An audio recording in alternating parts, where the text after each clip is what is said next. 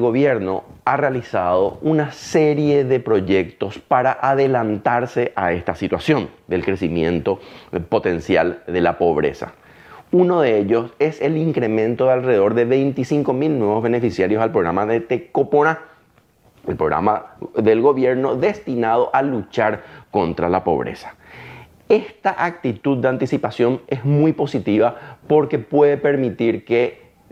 primero, controlar la caída, el incremento de población pobre y, en segundo lugar, sostener y encauzar las próximas políticas sociales, que no deben limitarse solamente a contener la población en situación de pobreza, sino sobre todo a encontrar las vías de escape para que una mayor cantidad de población paraguaya pueda salir de la pobreza, pueda salir de la vulnerabilidad